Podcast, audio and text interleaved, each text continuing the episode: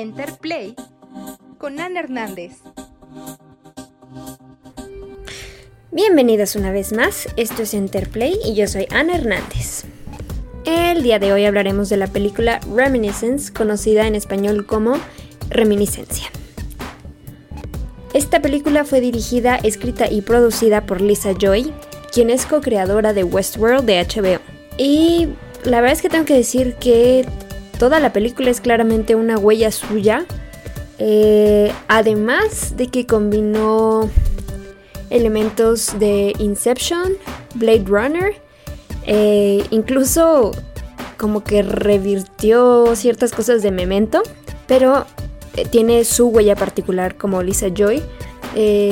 y aunque lo veo como algo bueno, me queda claro que eh, no fue del todo excelente. Ahora, este episodio no va a tener spoilers, así que si quieren eh, procedan sin preocupación y solo haré un pequeño resumen de lo que pasa en la película y discutiré ciertas cosas clave, pero no hay spoilers. Y más bien me enfocaré como en lo que le faltó a la película y pues sí, lo que, lo que siento que falló, pero sin spoilers. Así que aquí vamos.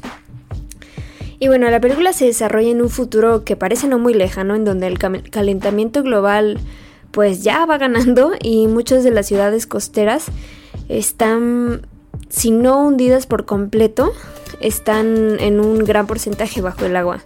Eh, nosotros vemos la historia desde Miami, en Estados Unidos, en donde Nick Bannister, que es interpretado por Hugh Jackman, vive y trabaja. En este lugar, eh, Nick Bannister tiene un negocio junto a su amiga y compañera veterana Emily Watts Sanders, que es interpretada por Sam Dewey Newton, quien es una de las protagonistas de Westworld. Y bueno, este par de amigos son expertos en controlar una máquina que permite a las personas revivir memorias que ellos deseen, pero no es un acordarme de aquel recuerdo, sino que ellos en realidad hacen que la persona reviva, o sea, en todo, con todo detalle y que siente como si estuviera ahí en, ese recuerdo por completo, ¿no? Para eso tienen que estar dentro de una máquina, dormidos, y pues obviamente tienen que pagar porque pues es básicamente un, un, servicio. Además este tipo de servicios también es usado como por la policía para obtener pruebas de cierto tipo de, de personas o en cierto tipo de crímenes. Eh, y ellos, eh, eh, aunque son independientes, han llegado a trabajar con la policía. Y bueno, las cosas cambian para Nick cuando un día una mujer llamada May, que es interpretada por la sueca Rebecca Ferguson, llega al negocio para obtener ayuda y encontrar sus llaves. Ah, Nick se enamora instantáneamente de ella y pronto comienzan una relación. Pero a Watts como que no le da mucha confianza. Tras algunos meses de relación, May desaparece misteriosamente y esto lleva a Nick a hacer todo lo posible para encontrarla, pero en este proceso se da cuenta de que May no es precisamente quien él creía. Y bueno, este es un resumen de la película, es básicamente lo que viene en el tráiler. Y bueno, eh, dentro de la película se manejan diferentes temáticas y se utilizan diferentes mm, métodos de cine para hacer esto. Ah, tiene mucho del cine negro, y de misterio. Y es una... algo así como decía antes, ¿no? Como Blade Runner. El personaje principal, que es Nick, funciona también como el narrador de la película y en general... Eh, pues sí, es como un paso a paso de lo que sucede en la película, ¿no? A mí en lo personal no me encanta ese tipo de recursos, pero siento que Hugh Jackman no lo, hace tan mal. Eh, la narración la hace bastante eh, continua y bueno, la narración la hace cuando eh, la necesita. Y me parece que dentro de todo eh, podría, podría ser peor, la verdad. Eh, por ejemplo, a mí no me gusta la narración en Blade Runner. Es un aspecto que, la verdad es que no, no, me, no me encanta. Y pues sí, en fin. Y bueno, durante todo este transcurso de la película, me parece que las ideas que querían mostrar eran bastante, bastante poderosas pero no están logradas del todo bien. Uh, que es justo a lo que me refería con lo que podemos ver de la huella de, Lisa Joy. que la historia podría haber avanzado de manera más eficiente como una serie y no como una película. Eh, durante estas dos horas que, que dura la película, hay muchas cosas que faltan por desarrollarse. O sea, primero que nada no sabemos por qué... Eh, por qué se basa en esta ciudad, ¿no? ¿Por qué, los hechos están en esta, en esta costa? O sea, que tiene un detalle que sí, o sea, como que conecta un poco, pero a final de cuentas ese detalle se pudo haber desarrollado en cualquier otra... En cualquier otra ciudad, o sea, pon a Nueva York eh, como ejemplo en una ciudad que es muy urbanizada y la quieren y pues con esto y pues aún se quiere urbanizar aún más, entonces cierto tipo de detalles hubieran quedado pues bien ahí en, Nueva York, no, no habría la necesidad de, de utilizar este recurso de una ciudad inundada, que además ah, hay ciertas partes del aspecto del CGI que de verdad no me gustaron para nada, que además hay ciertas partes del CGI de los efectos especiales que la verdad es que no me gustaron nada. O sea, no, no, no, no, no, no entiendo, no termino de entender por qué utilizaron esto. Sí, esas partes del, del CGI no, no estaban bien desarrollados. O sea, el agua se ve muy, muy falsa en muchas tomas, no en todas. Y... Pues sí, me parece un recurso bastante desperdiciado. Aunado a que Lisa Joy en realidad no quiso hacer mucho CGI, entonces, por ejemplo, eh, tomas que se supone que son, que tienen que ser hologramas, eh, eso los hizo, hizo grabando, pues las cosas, ¿no? Ahí en, vivo, en un escenario. Entonces, pues, mm, les juro, no entiendo el porqué de esta de esta necesidad de, la ciudad inundada, pero estoy segura de que tenía un propósito, eh, sabiendo cómo es cómo escriben, cómo desarrolla Lisa Joy sus ideas, realmente creo que sí tenía un propósito, pero simplemente no, le dio tiempo, ¿no? De, expandir sobre este. Entonces, pues también eso, eso es, a lo que me refiero cuando, cuando hablo como del timing y de, y de su huella en particular. Y bueno, me parece también que el personaje de May eh, cayó en aspectos muy trillados en el tercer acto. Eh, su la conclusión de este personaje me dejó bastante un, mal sabor de boca, la verdad. Me parece que sus acciones no tuvieron razón de ser en el tercer acto, como digo. Y entonces, pues no, no, no, no me terminó de, de caer mm, bien esta conclusión que le dan, o sea, este cierre que le dan al, personaje. Ah.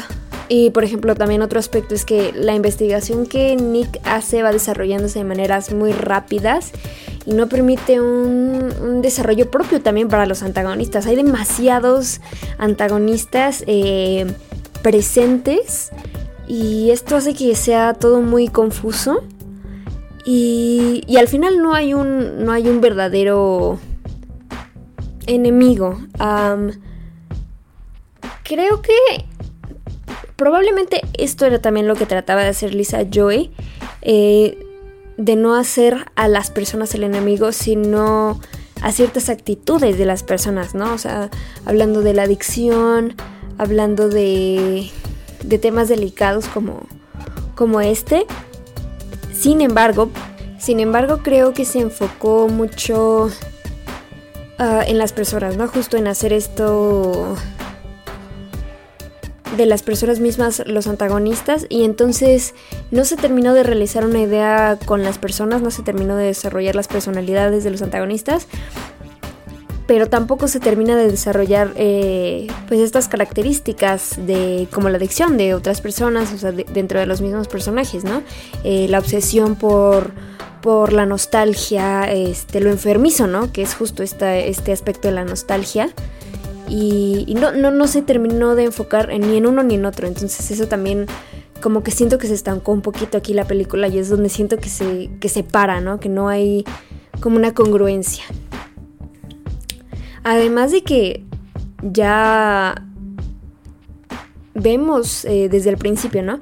Que Nick y Watts eh, ya viven abrumados, ¿no? Desde, desde tiempo antes de conocer a May, pero no nos dan una razón clara, simplemente es como, ya no tenemos los mismos clientes que antes.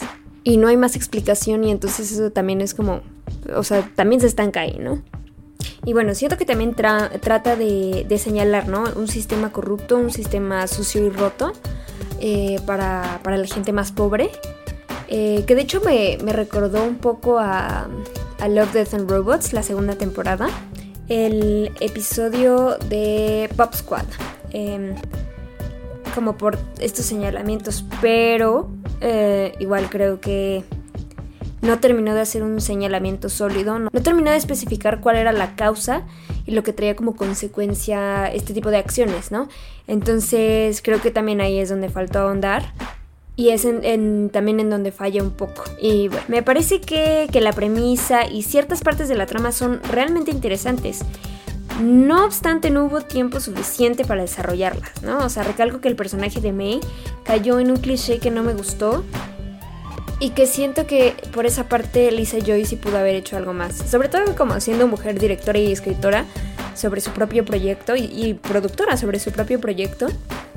Creo que ella pudo haber no caído en este estereotipo. Entonces ese, ese aspecto ah, la vez que sí me decepcionó un poco. Sin embargo, creo que sí hay algo por lo que lo que se puede ver esta película además de, algunas ideas que son muy fuertes y que, creo que sí vale la pena verla porque es una idea que a, pesar de que no se desarrolló del todo bien, sí tiene, sí tiene algo, tiene una esencia que me gusta mucho. Pero pues además las actuaciones, o sea, creo que Hugh Jackman, Rebecca Ferguson y, Sandy Newton eh, dieron unas grandes actuaciones. también sale Marina de Tavira en esta película. Sale tal vez no más de 10 minutos, pero también es buena su actuación. y en general creo que creo que eso es el aspecto más fuerte que tiene que tiene esta película. Sí los nombres, pero las actuaciones. O sea, las actuaciones son muy sólidas, muy convincentes. Em, a pesar de que, eh, repito, me cayó en un cliché, me gustó la actuación de Rebecca Ferguson. Creo que, creo que sus poderes actorales llevan muy bien esta, esta carga, ¿no? Que hay sobre ella. Y, pues sí, o sea, Sandy Newton es muy convincente siempre en todo lo que hace. Y, Hugh Jackman también. Hugh Jackman tiene un talento muy, muy grande. Entonces creo que por eso vale mucho la pena ver esta película. Eh, tal vez no, no será mi película favorita del año, pero creo que sí tiene muchos aspectos rescatables. Y dentro de lo que cabe, pues sí, los primeros dos actos la verdad es que sí los disfruté mucho. En fin, pues muchas gracias por escuchar este podcast. ¿A ustedes, ¿a ustedes qué les pareció esta película? ¿Sí opinan que, que May cae en un, en un cliché? Porque yo definitivamente sí sentí... Creo que eso es lo que más me, me enojó de la película. pero pues ojalá, la verdad es que creo que es importante como apoyar este proyecto Lisa Joy porque me parece que es una, voz muy muy fuerte y tiene más y seguramente tiene más proyectos que, que dar a futuro y la verdad es que sí me gustaría me gustaría ver qué es lo que lo que hace con con su talento pues eh, en general eh, mientras tanto pues la verdad es que voy a seguir viendo Westworld la verdad es que creo que es una de las mejores series que hay ahora y pues nada Muchas gracias por tomarse su tiempo y escuchar este podcast. Mi nombre es Ana Hernández, me pueden encontrar como Law on the Road en, en Twitter e Instagram y pues les hablo a la próxima. Bye.